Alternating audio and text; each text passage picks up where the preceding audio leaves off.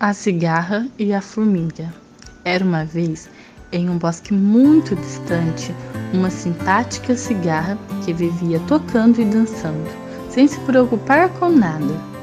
Certo dia veio uma formiga, carregando uma folha pesada e perguntou: Para que esse trabalho todo? Ainda é verão, vamos aproveitar e nos divertir. Então a formiga responde: Não, não, na verdade, temos que trabalhar agora para nos preparar e guardar comida para o rigoroso inverno que vai chegar. A cigarra não ouviu a formiga e ficou o verão inteiro apenas brincando e se divertindo. E passeando pelo bosque, sempre que tinha fome, era só pegar uma folha e comer. Para a cigarra, o importante era aproveitar o hoje, nem pensava no amanhã. Construir um abrigo, juntar comida, para ela, só perderia tempo com isso. E finalmente, o rigoroso inverno chegou no bosque, com muito frio e muita neve. A cigarra começou a tremer de frio. Sem um lugar para se aquecer e nem o que comer, ela estava desesperada. Foi bater na porta da casa da formiga, pedindo ajuda. A formiga abre a porta e dá de cara com a cigarra quase congelando. Puxou ela para dentro e deu para ela um casaco e uma sopa bem quentinha. Mas a formiga disse à cigarra que lá no formigueiro todas trabalhavam e que se ela fosse ficar, devia trabalhar também. Então a cigarra resolveu tocar e dançar para as formigas que adoravam a festa. Essa vez, a cigarra teve sorte de receber a ajuda das formigas e que não seria sempre que isso iria acontecer. Mas com isso, ela aprendeu que não dá para viver apenas de diversão e festa, mas também temos que trabalhar para quando chegar dificuldades, tenhamos onde amparar. A formiga e a pomba. Uma formiga chegou à beira do rio sedenta. Para alcançar a água, precisou pegar uma folha de grama para tecer. Neste momento, escorregou e caiu na correnteza. A pobre formiguinha debatia-se desesperada.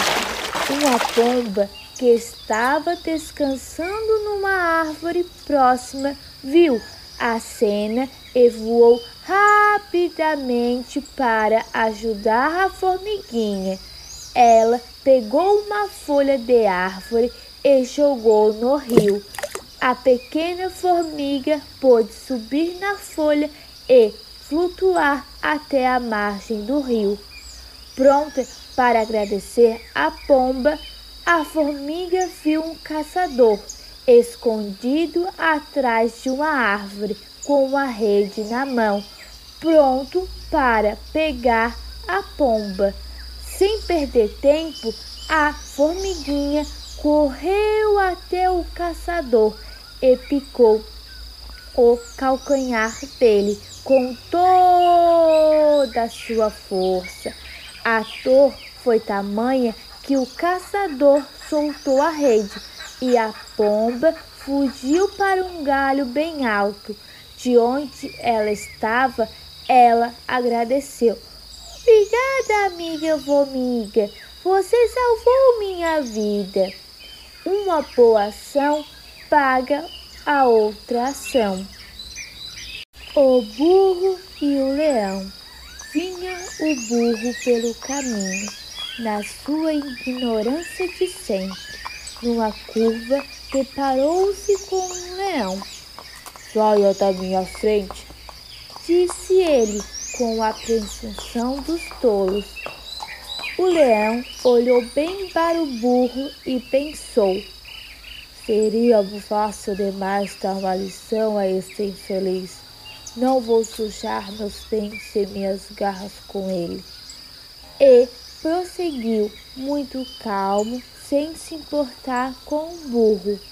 A paciência em certas situações é o melhor a se fazer. No verão, a floresta fica mais alegre, o sol espanta a coruja que fecha os olhos e entra na toca mais cedo. A preguiça dorme entre as folhas, os macacos balançam os galhos enquanto o tatu cava o buraco para procurar raízes. Muito silenciosa, a tartaruga escuta o macaco dizer: A lebre é o animal mais veloz da mata. Lá embaixo, o tatu responde: Mas a tartaruga é mais resistente. Ela anda muito mais. A onça pintada, que estava sentada à sombra, ouviu a conversa e disse: Vamos ver quem é a melhor. Aquele que chegar primeiro no lago é o campeão da mata. Será a lebre ou a tartaruga? Todos os bichos animados ficaram. A lebre saiu correndo. A tartaruga andava bem devagar. No meio do caminho, a lebre ficou cansada, cansada, cansada. Já estava tão longe da tartaruga que se deitou à sombra de uma árvore e dormiu um sono profundo. E foi assim que a tartaruga, com seu passo miúdo e lento, passou à frente da lebre e chegou em primeiro lugar. Quem corre, cansa e devagar se vai longe.